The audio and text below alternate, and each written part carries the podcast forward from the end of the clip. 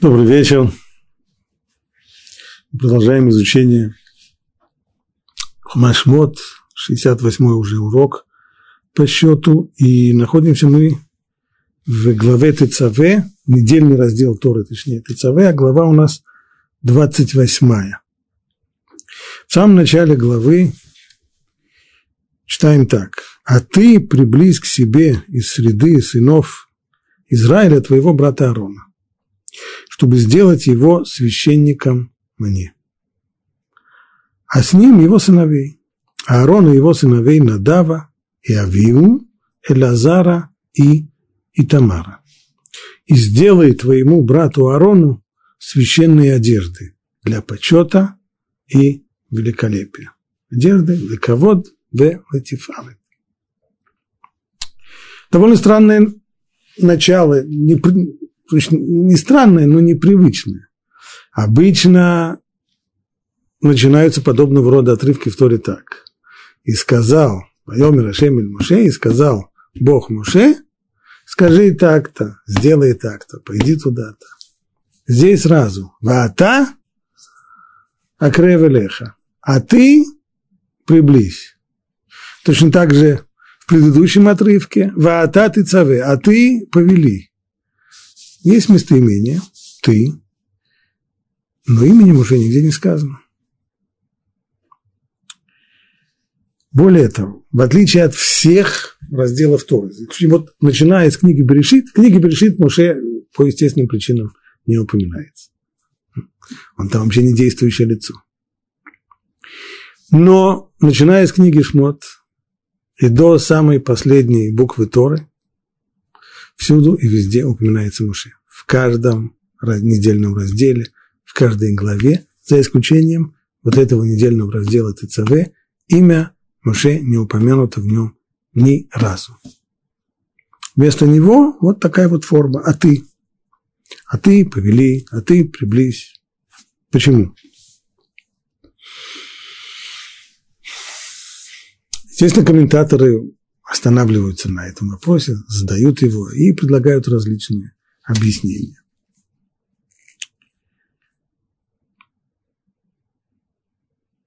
Не исключено, что причина такого неупоминания имени Моше здесь в том, что глава эта целиком посвящена брату Моше Аарону.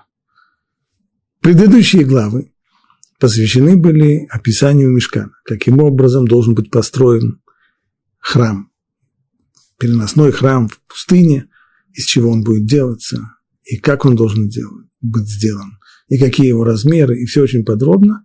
Вот рамки этого храма, они уже полностью описаны и выстроены в предыдущем разделе. Этот раздел ТЦВ, он фокусирует свое внимание на человеке, который будет служить в этом храме. Коин, священник, священнослужитель. Им назначается Аарон, и в дальнейшем вслед за ним его сыновья и его потомки. Они будут коаним. На них сосредотачивается эта глава по отношению к тем работам, которые были проведены тогда по сооружению храма. Это означает подробное описание тех священнических одеяний, которыми будет пользоваться Аарон, его сыновья, священники, служа в храме. И вот здесь имя Муше уходит, не упомянуто. Некоторые говорят, ну вот в этом и причина. Если, может быть, мы могли ожидать, что первосвященником, главным служителем храма станет Моше, оказывается, нет, его брат. Моше отодвигается в сторону. И подчеркивая то, что он отодвигается в сторону, его имя не упоминается.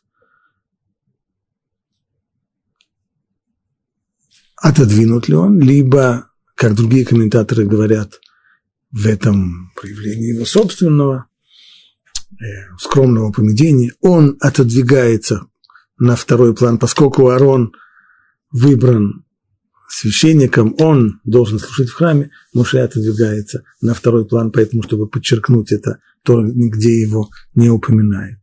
Может быть.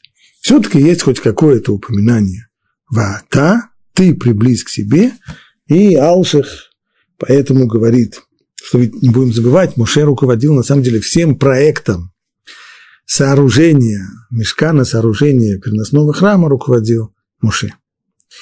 Он дал все эти заповеди, он дал все указания, он дал все повеления работникам, и он сейчас, и он же назначает священников. Поэтому Всевышний сказал ему, а ты приблизь к себе своего брата Аарона, то есть,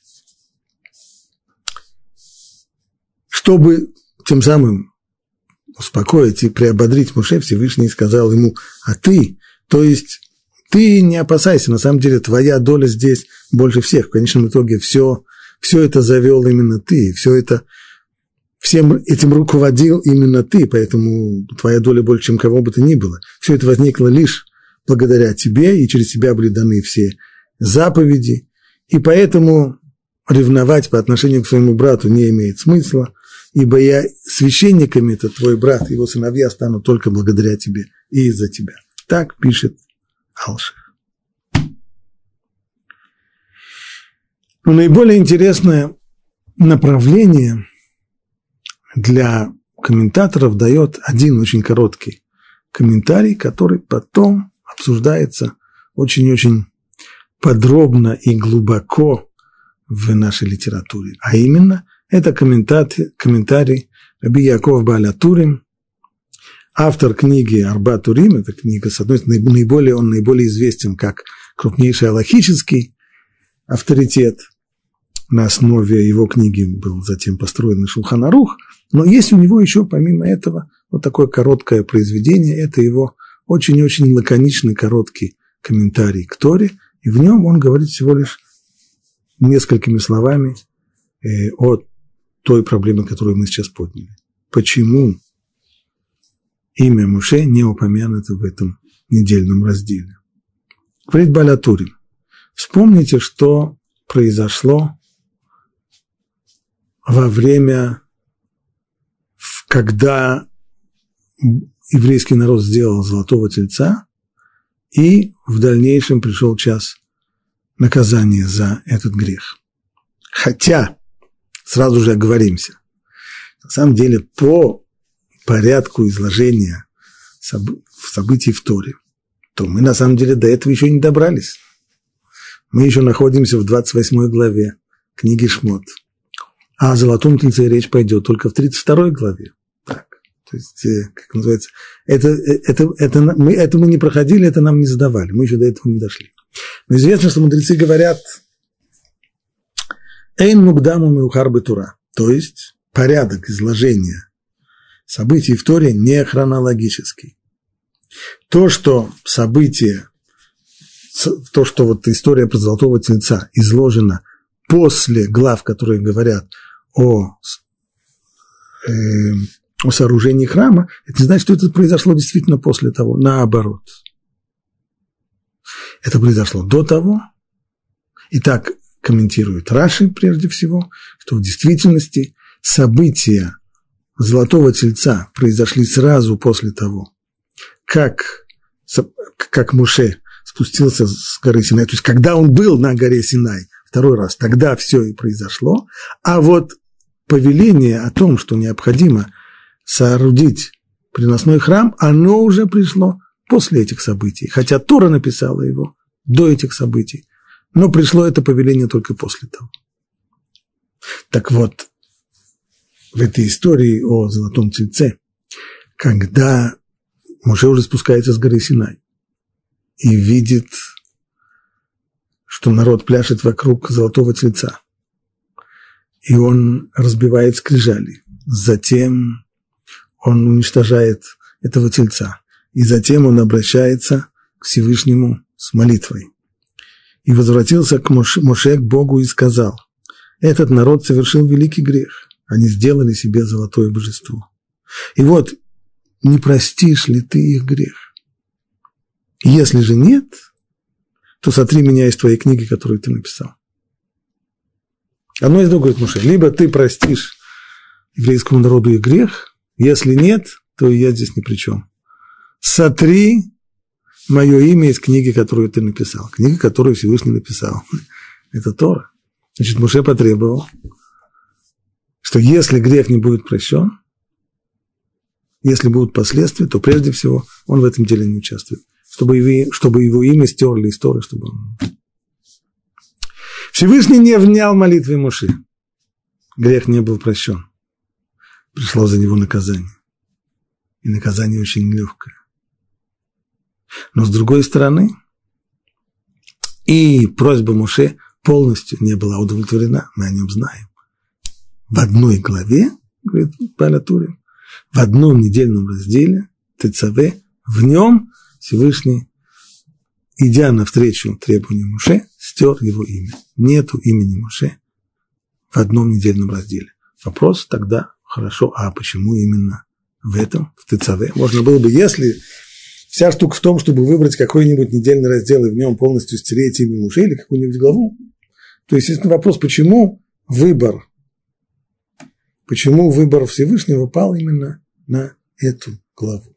Вот в чем вопрос. Есть разные ответы на этот вопрос. Хочу сегодня продемонстрировать два очень разных по своему подходу. Первый подход – это то, что называется дроша. Дроша, как она, так как говорят. Второй подход совершенно иной. Это уже подход э, более глубокого изучения и понимания. Ну, начнем с первого.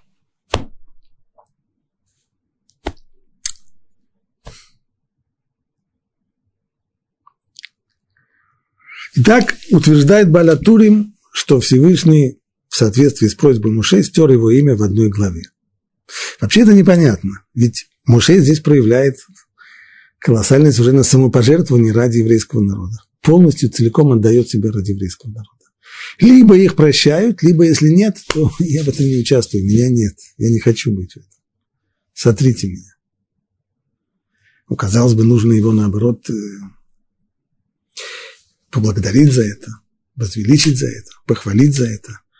А Всевышний удовлетворяет его просьбу, стирает его имя. Не во всей Торе, но хотя бы в одном разделе. Почему так? Как это? И почему именно в этом разделе?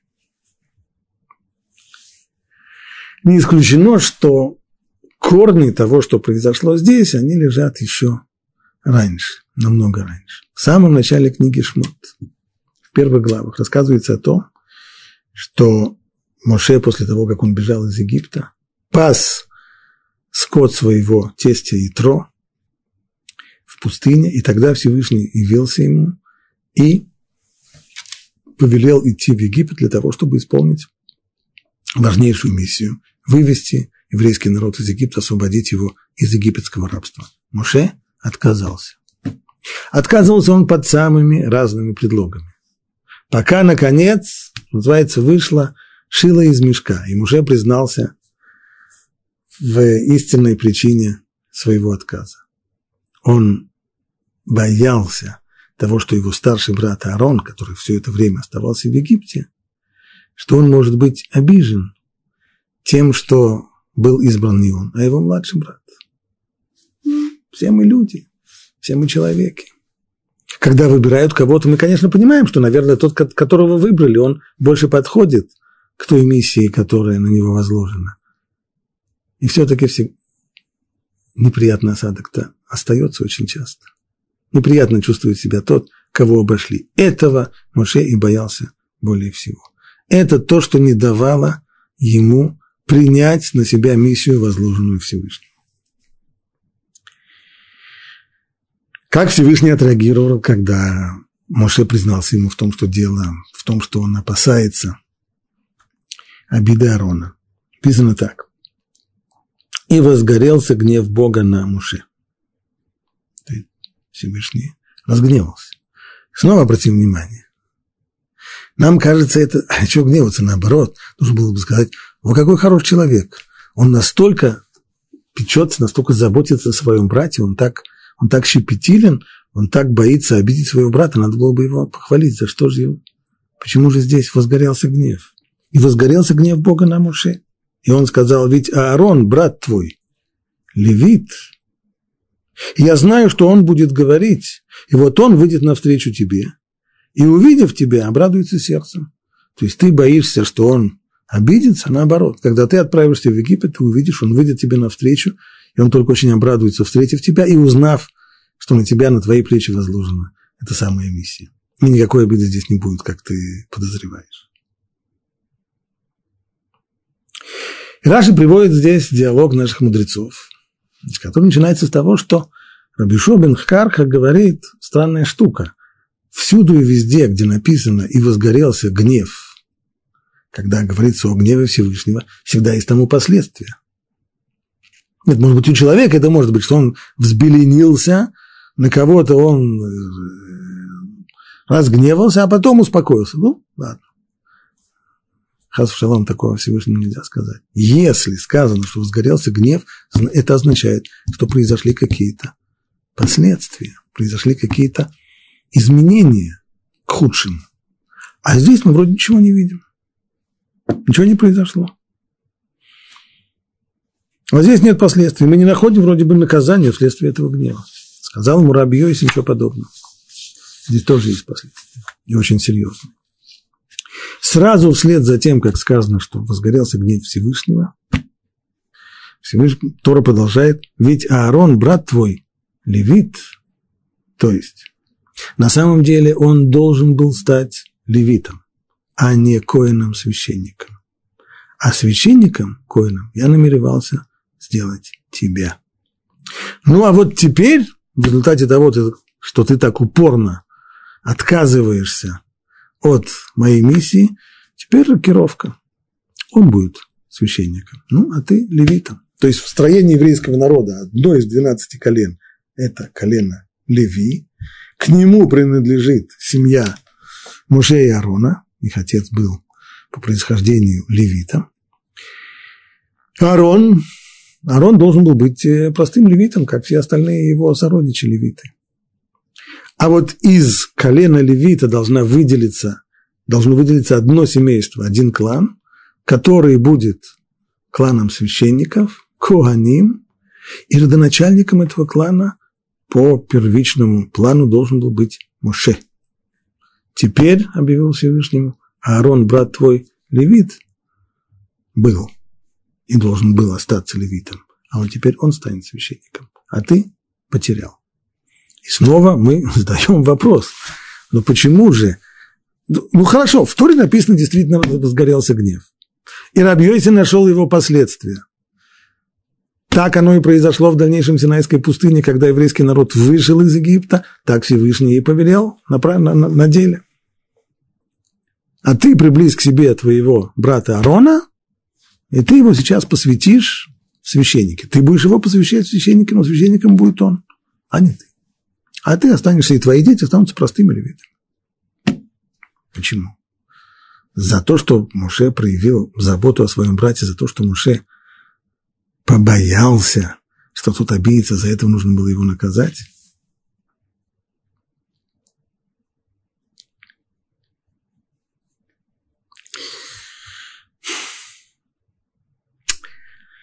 Нужно знать, что для того, чтобы ответить на этот вопрос, прежде всего, определим, что есть два подхода к служению Богу. Подход первый, наиболее распространенный. Когда человек ставит в центре своего мироощущения, я не хочу говорить мировоззрения, своего мироощущения, восприятие себя. Я, я в центре. Ну и если я в центре, как и все остальные человеки на Земле, значит, я ищу и стараюсь, как сделать так, чтобы мне было хорошо.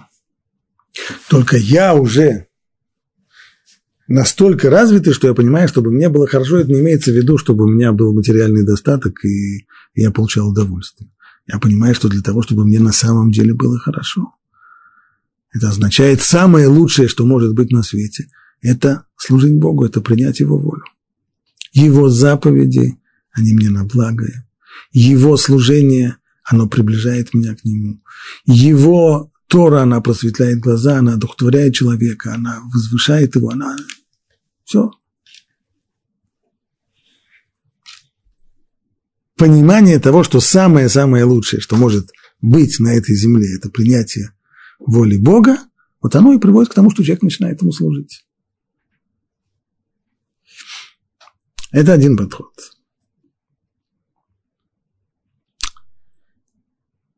Как говорят мудрецы, рацунейну лаасот это рацунеха.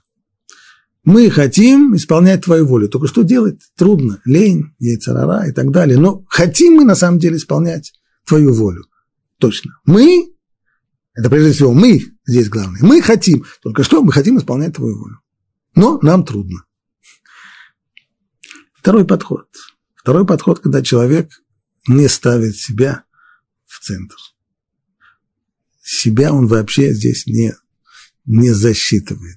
Есть Бог высказал свою волю. Всевышний сказал вот, вот так. Если он сказал, значит делаем. Не потому, что я думаю, что для меня это лучше всего, а потому что кто я, я здесь ни при чем, неважно. В наилучшем виде этот подход можно видеть на известной хасидской истории о том, как одного из предводителей хасидизма в первых поколениях, Рабзюши из Аниполи, его спросили, Рабзюши, не хотелось бы вам поменяться местами с Авраамом. Что бы было, если сказал Рабзюша, нет, совсем нет. Почему? А чтобы, а чтобы Рибой Мишелем, чтобы владыка мира выиграл от такой рокировки. Сейчас есть один Авраам и один Зюша. Если бы мы поменялись местами, было точно самое. Перемены мест слагаемых сумма не меняется. Был бы тоже один Авраам и один Зюша. Поэтому зачем это нужно? Человек, который слушает, не понимает, но большая разница. Либо ты Зюша, либо ты Авраам. Зюша не понял, что его спрашивают. А при чем здесь, а при чем здесь я? У Всевышнего, как раньше был один Авраам и один Зюша, так если мы поменяемся местами, тоже будет один Авраам и один Зюша. И что он выиграл? И ничего он не выиграл. Вот это как раз второй подход. Другими словами, я вообще здесь ни при чем. Абсолютно ни при чем. К чему мы это говорим?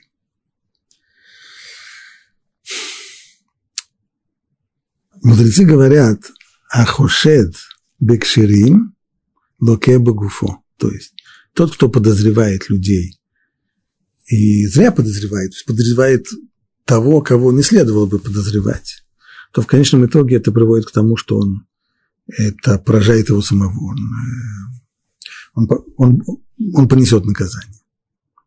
В чем смысл этого высказывания? Если я кого-то подозреваю, ну, в каком-то действии или в каком-то отношении неправильном тогда-то, а оснований для моего подозрения нет. Тогда что мои подозрения отражают? Они не отражают суть того человека, которого я подозреваю. Они отражают меня. Иными словами, я поставил себя на его место и подумал, и почувствовал, как бы я повел бы себя на его месте, как бы я почувствовал себя на его месте, как бы я подумал – на его месте. И исходя из того, что у меня вышло бы что-то негативное, поэтому я это распространяю на него. Но он, наверное, тоже так же. А оказывается, это не так. Что произошло, когда Моше сказал Всевышнему, не посылай меня, пошли Аарона. Почему? А он обидится. А Всевышний тут сказал ничего подобного. Наоборот, вот увидишь, он выйдет к тебе навстречу, к тебе в пустыне, он только, он только обрадуется тому, что ты. То есть это подозрение, а твое опасение беспочвенное. Значит, вроде как получалось, что это опасение отражало подход Муше. Значит, если бы он оказался бы на месте Арона, он бы так и да обиделся. То есть это как раз тот самый первый подход, когда человек спрашивает, а где же здесь я? Ну хорошо, все это замечательно, а я как же? Я же хочу быть на самом деле на, на самом важном месте, на самом первом месте, на том, когда произошла вторая история с золотым тельцом, то выяснилось, что все, что сказано по отношению к Муше, не имеет никакого, никакого отношения. То есть, что сказал Муше? Если ты не простишь народ за грех золотого тельца, то сотри меня из книги, которую ты написал. Я не хочу в этом быть вообще. То есть полное самопожертвование, полная отдача. Я здесь совершенно ни при чем. Здесь произошло полное исправление того впечатления, которое могло возникнуть, когда Муше заподозрил Аарона, что он может обидеться. Здесь Муше показал, наоборот, что он относится именно к тому второму подходу. Так как, как, как Рыбзюша. А я здесь при чем? Я здесь ни при чем. Что из этого выйдет Всевышнему? А я здесь ни при чем. Простишь народ? Хорошо. Не простишь? Сотри меня. Я, я в этом не участвую. Я не хочу в этом быть. Мне здесь, мне здесь нет места. Поэтому Всевышний стер место, имя Моше именно в этой самой главе. В главе, в которой Аарон становится священником. И для того, чтобы понять, что со стороны Муше здесь не было никаких претензий, обид или еще чего-нибудь, да, вот именно здесь закрывается, замыкается тот самый, то самое кольцо, тот самый круг, который началось еще в Синайской пустыне, прошло через Египет и так далее. Ну, вот это одно объяснение. То, что называется дроша. Все э, элементы искусства дроши здесь налицо. Привлечение э, самых разных материалов, широкий взгляд, жонглирование понятиями и так далее. И в конечном итоге красивое объяснение. После того, как человек его выслушал, ему становится на душе приятно. О, красиво. А вот теперь другое объяснение, совершенно иное.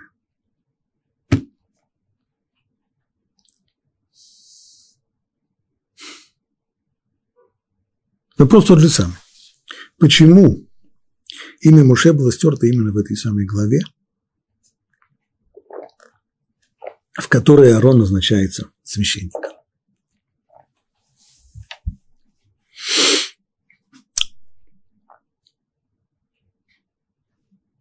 Со всей большевистской откровенностью нужно сказать, что для Муше это было неприятно. И дело здесь было не столько в личной обиде.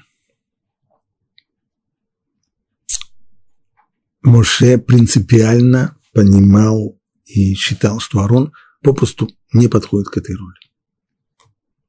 Почему он считал, что Арон не подходит? Ему казалось, что так как Аарон проявил себя в истории с золотым тельцом, вот его поведение в этой истории, оно делает его непригодным к должности священника. Что это значит? Амидраж говорит, что когда Муше спустился с горы Синай, неся скрижали, ибо Всевышний сказал ему, спускайся, посмотри, как твой народ согрешил, и он увидел еще издали хороводы вокруг золотого тельца, это было ужасно. Но еще ужаснее было зрелище, когда он подошел ближе. И он увидел, что Арон во всем этом участвовал, а именно, что он участвовал и понял это и увидел, что Арон участвовал в изготовлении золотого тельца. Почему Арон участвовал? Всевышний тут же сказал Муше, ты не обращай на это внимания, он, э, он имел только самые-самые-самые лучшие намерения. На что это похоже, говорит Мидраш? Похоже это на принца, на королевского сына, который вознамерился пограбить немножко, потрясти казну своего отца. И для этого, для этого нужно было сделать подкоп. Нашел принц где-то в, во дворцовой кладовке нашел он там э, лопату и стал копать. Увидел это его воспитатель, гувернер, и сказал ему, ваше высочество, ну что вы будете ваши ручки морать, напрягать? Это же тяжело копать. Давайте уж я вместо вас буду копать, а вы подождите. То есть гувернер для чего это сделал? Для того, чтобы только спасти своего своего воспитанника от греха. И кроме того, делал это медленно, делал это тихо, делал это, делал это не, не тихо, а громко, так, чтобы его поймали, остановили на этом, и чтобы подкоп в конечном итоге не состоялся. Так и когда царь, царю стало известно, когда царю стало известно, что воспитатель принца, он занимался подкопом в казну, то он его тут же простил и сказал, ладно, я так понимаю, для чего это делать. Просто хотел моего сына выгородить, поэтому я тебя наказывать не буду. Так и сказал Всевышний Муше. Не гневайся на Аарона. Все, что он делал, он делал только из самых лучших намерений. Почему он так себя повел? Он был здесь коллаборационизм, он сотрудничал с теми, кто требовал сделать золотого тельца. Они пришли к нему. Пусть Аарон, священник, пусть он сделает нам божество, которому мы будем здесь, сделает нам изображение, точнее, божества, которому мы будем поклоняться. Священник должен делать, не кто-нибудь толпоклонника, настоящий-настоящий священник. Ну и что ему было сказать? Нет, не буду. Так? Тельняшку ему сказать, стреляйте. Он так не поступил. Сказал, ладно, сделаем завтра. Нет, сегодня, сегодня уже поздно, сегодня уже не успеем, это серьезное дело. Да, будем завтра. Завтра приносите материал, приносите золото, ну и завтра он тоже начал делать все аккуратно, э, медленно, что называется сегодня итальянской забастовкой. Все очень... Э, надеялся, что в какой-то последний момент придет Муше, и все это прекратится. Ибо ему было ясно, что причина всего этого настроения, которое привело к созданию тельца, это именно то, что Муше скрылся и его нет. И вот это вот Аарон, таким образом пытаясь в этих ужасных условиях вместо того, чтобы сказать одно «нет» и встать поперек, преградить дорогу, попытаться преградить дорогу грешникам, воспротивиться им и закрыть грудью амбразуру пулемета, вместо этого он с ними сотрудничал так, чтобы стараться спустить дело на тормозах, чтобы минимизировать зло, но не противиться ему. В глазах Муше это было совершенно неприемлемой поступок.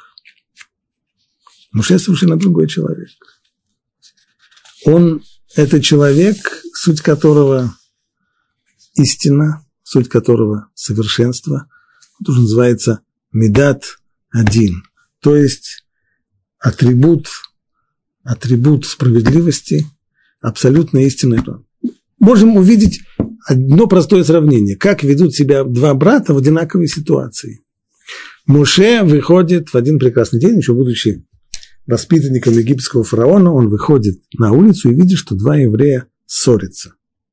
И вышел он на другой день, и вот два еврея ссорятся. И сказал он Непрамову, почему ты бьешь своего ближнего? Он быстро просчитал ситуацию, быстро выяснил, прежде всего захотел выяснить, а кто, два человека дерутся, а кто зачинщик, кто здесь не прав, кто здесь нечестивец. И когда он понял, кто, он тут же его отчитал. Почему ты бьешь? Почему ты поднимаешь руку? Кто тебе дал право поднимать руку на другого человека?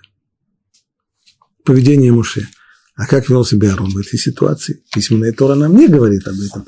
Но в устной Торе есть точное э, описание того, как Арон вел себя в подобной ситуации. Говорит Мидраш так, что бывало два товарища ссорились, приставали общаться друг с другом, может, и сердились друг на друга. Что тогда делал Арон? Что бы сделал мой Рабейну в этой ситуации? Он бы тут же постарался выяснить, кто в этой ссоре не прав, пришел бы и отчитал бы по первое число того, кто не прав. Что делал Арон? Он приходил к одному из них, садился рядом с ним и говорил, знаешь, знаешь, я вот видел того твоего товарища, ой, на которого ты сердишься, он так огорчен вашей ссорой. Он просто ну, ну, места себе не находит. Потом говорит, как жаль, что я поссорился, я, наверное, виноват в этом. Жалко, надо бы нам помириться. Ну, человек это выслушивал, принимал. Затем он шел ко второму и говорил ему то же самое. Знаешь, что я только что был твоего товарища. Была правда. Действительно, только что был. Он на самом деле тебя любит, он так сожалеет, что вы поссорились, ему это так неприятно, он так ищет пути примириться, он так, ему так прошиво на душе от того, что он обидел своего друга, он так стыдится того, что он тебе наговорил. Ну и после того, как люди встречались случайно, то они тут же мирились и оставались друзьями. Меня сейчас интересует не, не хэппи-энд всего этого, то, что все после этого мирились, бросались друг другу на шею и так далее, а реакция Арона. Он не, он не отчитывает никого. Потому что он понимает, что люди есть люди. Во-первых, скорее всего, не удастся узнать, кто здесь прав, кто здесь виноват, потому что в ссоре оба бывают виноваты, кто больше, кто меньше, ну, в общем-то.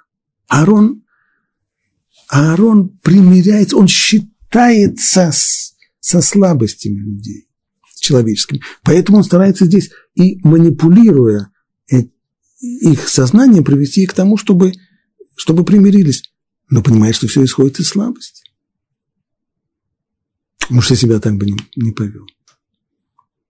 И поэтому вот эта вот готовность Аарона идти на компромиссы, его отсутствие у него э, подхода ревнителя, ревнителя за истину, ревнителя за, за совершенство, вот это Моше казалось, что из-за этого он не может быть священником в храме Бога. А Всевышний решил прямо противоположно. Наоборот. Почему?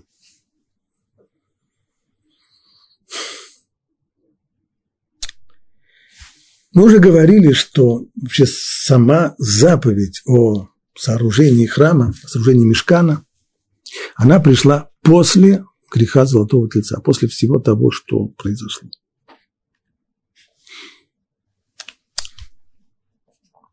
Некоторые комментаторы говорят, это не просто хронологически так получилось. Нет.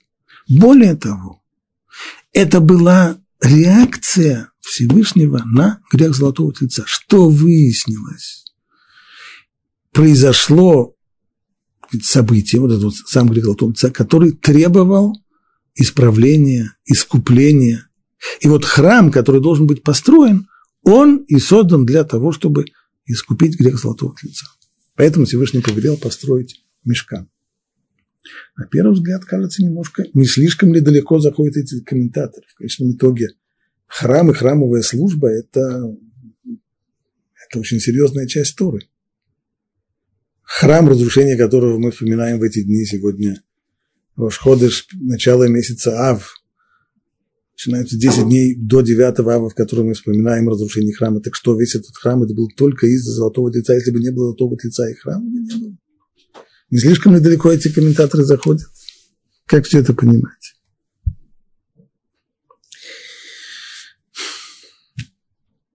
А начинается это все очень далеко.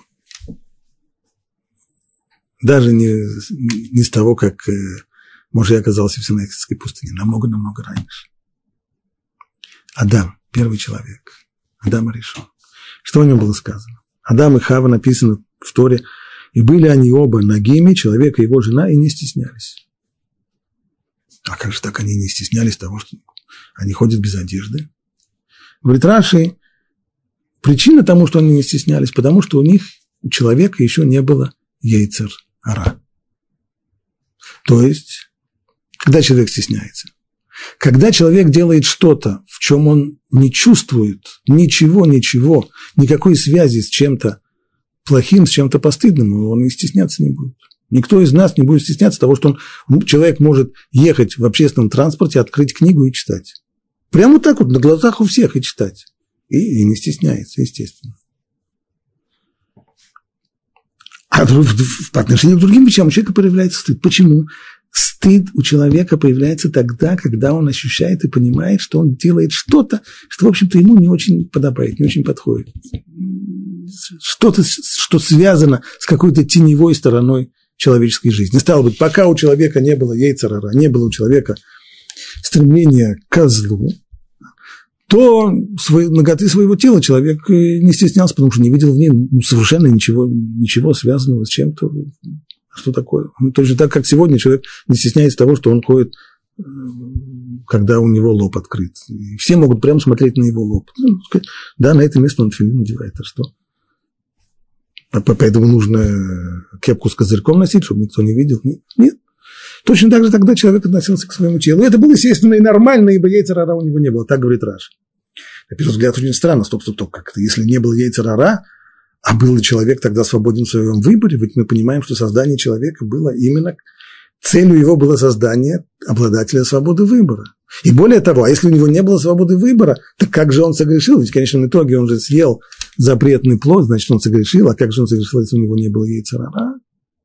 Масса, масса, масса вопросов. Ответ, который приходит, приводит Рабихайм из Воложина в книге Невшахайм, он следующий. Ецерара у него не было, конечно. Но он был обладателем выбора. Выбор может быть совершенно иной. У нас сегодня мы ощущаем выбор следующим образом. Я знаю, что мне чего-то нельзя, но я чувствую, что меня к нему влечет, я чувствую влечение, мне его хочется, и я себе говорю, да, мне этого хочется, меня к нему влечет, но я знаю, что мне нельзя. И вот теперь, как я выберу? Выберу я то, что я знаю, что мне нельзя, или то, что я знаю, или, или я выберу то, куда чувствую влечение. Либо в обратной ситуации. Я знаю, что я обязан это сделать, но мне очень не хочется. Понял, я кому-то сказал гадость, надо извиниться, но мне очень не хочется. Это, вот здесь вот действует яйцерара, сознание того, как правильно. Против него есть внутренняя сила, которая, я чувствую, что она мне мешает. Либо мне не хочется делать того, что надо, либо мне хочется, меня влечет к тому, чего не надо, чего нельзя. У первого человека, у Адама этого не было. Ибо весь он целиком и полностью был Хулокодыш, он был весь только из ничего негативного в нем не было. Это был чистый разум с самыми лучшими устремлениями. Поэтому, поэтому. И соблазн и искушение пришли извне. Там появляется такой персонаж, который называют Нахаш, змей. Нам сегодня никакой змей не нужен, потому что мы чувствуем сегодня влечение к запрещенным вещам, э, нас, нас к ним влечет. А вот Адам, проходя мимо запретного плода, не чувствовал, что, ему, что его влечет к этому самому плоду. Ничего его не влекло. У него не было этого самого влечения. Свобода выбора была в чем? Он мог заполучить это самое влечение. Если бы он съел запретный плод. Что представлял собой, что сказано об этом запретном плоде. Эц дат тов вера. Плод познания добра и зла. Объясняет Рабхайм Воложина, что слово познание имеется, имеется в виду узнать что-то, прочитать о чем-то, чего не знал раньше. А я раньше не знал, что, а вот теперь прочитал и узнал. Дело не в этом. Как там написано раньше, до этого, «Ваяда Адам и Хава и что?» И познал Адам свою жену Хаву. Не имеется в виду, что они познакомились. Имеется в виду совокупление, соединение. То есть эцдат, то вера – это соединение добра и зла. До того, как Адам согрешил, добро было само по себе, зло было само по себе. Человек, он был средоточием всего добра, всего хорошего, всего наилучшего в этом мире. Зло присутствовало в этом мире, но не в нем. Поэтому и появляется вот этот вот внешний искуситель, нахаш. Результат греха был самый ужасный, а именно, съев этот запретный плод, человек почувствовал, что отныне зло свело гнездо в нем самом. Оно превратилось в часть его собственной личности. Теперь мы себя отождествляем с яйцерара, с этими влечениями. Адам не чувствовал, что его влечет к этому самому запретному плоду. Его нужно было, искушение здесь было совершенно другое. Оно было направлено на то, чтобы ему доказать, что на самом деле, на самом деле Всевышний, когда ему сказал нельзя есть, он имел в виду другое. Он имел в виду совсем иначе. Он имел в виду наоборот, чтобы он его сначала попробовал, чтобы съел, чтобы понял, как это съесть. А вот после этого уже он его отверг и так далее. Ну, целое. Но не было этого влечения. Влечение появляется после греха. То есть результат греха первого человека – это что зло и добро перемешались в мире и в самом человеке. До греха Адама идея о том, что нужно выделить какое-то место, чтобы оно было храмом, чтобы это было место святое. Что такое святое? Это значит отделенное от всего остального мира и возвышенное в этой своей отделенности. Эта идея была абсолютно излишняя, ненужная и непонятная. Почему что-то должно быть выделено как святое? Да все вокруг было святое. Весь мир, весь мир возвышенный, весь мир добро, весь мир сияющий, весь мир средоточие света.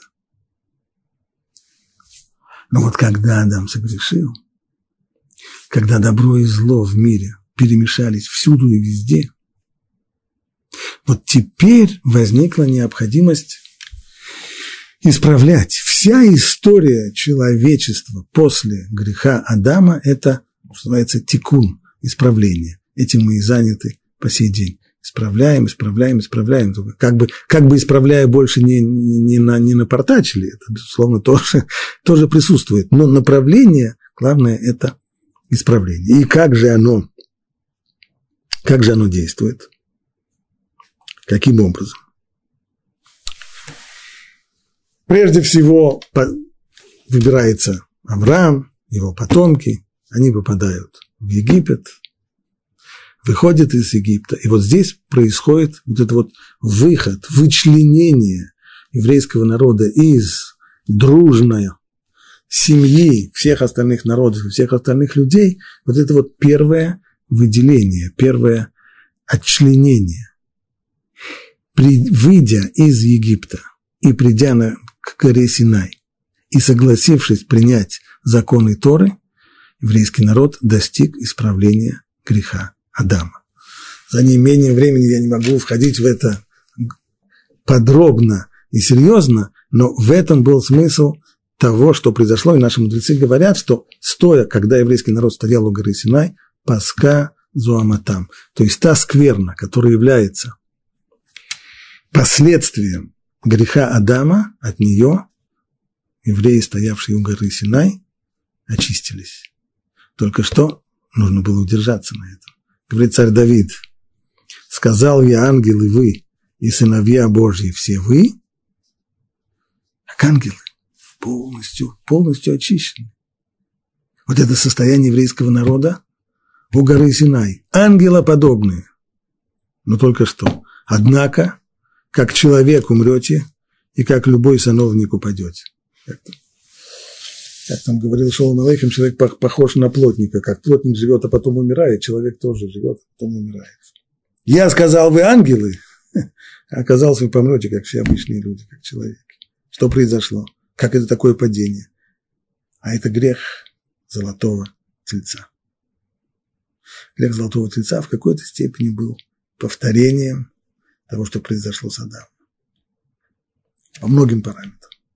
И с этого своего достигли уже, вот-вот-вот достигли исправления, почти-почти полного исправления всех последствий греха Адама, только бы на этом удержаться, не удержались. Золотой лет, и снова откатываемся назад. Снова откатываемся назад, значит, снова текун, значит, снова мы оказываемся в состоянии, в котором опять добро и зло перемешано. Всюду и везде. Вот теперь необходимо, в чем эта работа по исправлению, в чем теку. Нужно отделить, отделять добро от зла. Разделение, разделение.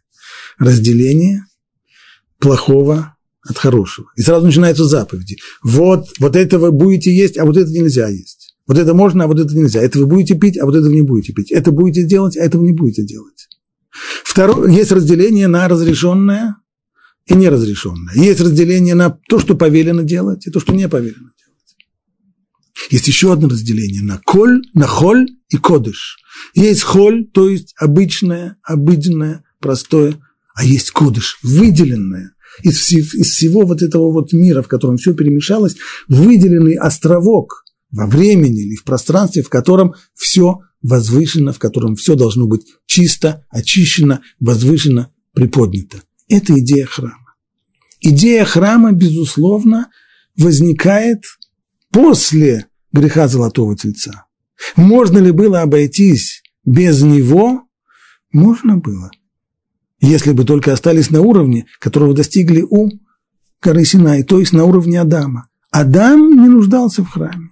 Весь мир был для него храмом, а он был священником в этом колоссальном-колоссальном храме природы. И точно так же еврейский народ сказано, «Ватем тиюли мамлехет куаним вегой кадош». Всевышний сказал им перед получением Торы, а вы будете мне царством священников. Все священники. Не нужно выделять особую группу, которая будет священниками. Все священники. Не нужно выделять храм, потому что все храм. Так должно было бы быть, если бы не грех золотого тельца. Грех золотого тельца – полный откат снова назад. Снова откатываемся назад. Вот теперь вот нужно снова исправлять потихонечку, потихонечку, потихонечку. Муше с этим не смирился. Муше почти требует у Всевышнего. Теперь либо ты простишь грех, либо сотри меня из книги, которую ты написал. Муше не человек компромиссов. Либо, либо все, либо ничего. Либо возвращаемся к состоянию, которое было до того, либо ничего не надо. Всевышний не собирается возвращать все на то место, где было. Ничего не попишешь. Грех был сделан. Последствия его есть. Снова все перемешалось. Все перемешалось. Надо исправлять. Медленно, постепенно, шаг за шагом, шаг за шагом. Исправление через то, что выделяется особое место, кодыш, святое, храм.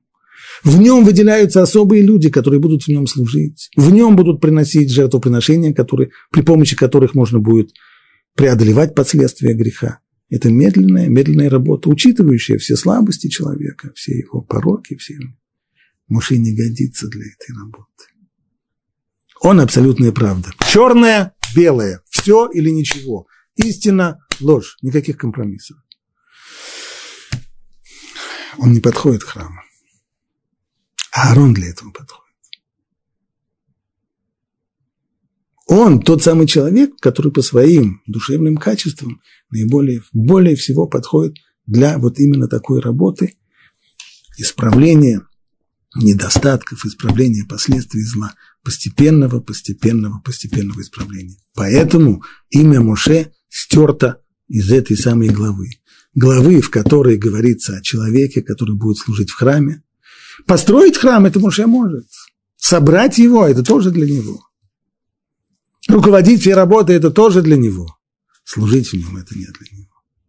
Он назначит Аарона, но служить будет Аарон. Тот человек, который может привести к вот этому вот медленному, медленному процессу преодолевания последствий греха, медленного искоренения зла, медленного, медленной работы по выделению, разделению между святым и будничным, по, для того, чтобы был храм – до тех пор, пока в конечном итоге вся эта работа не закончится, и тогда наполнится вся земля знанием Бога, и тогда все вернется в то самое идеальное состояние, к которому подходит Муше, когда весь мир – храм, и все люди – священники.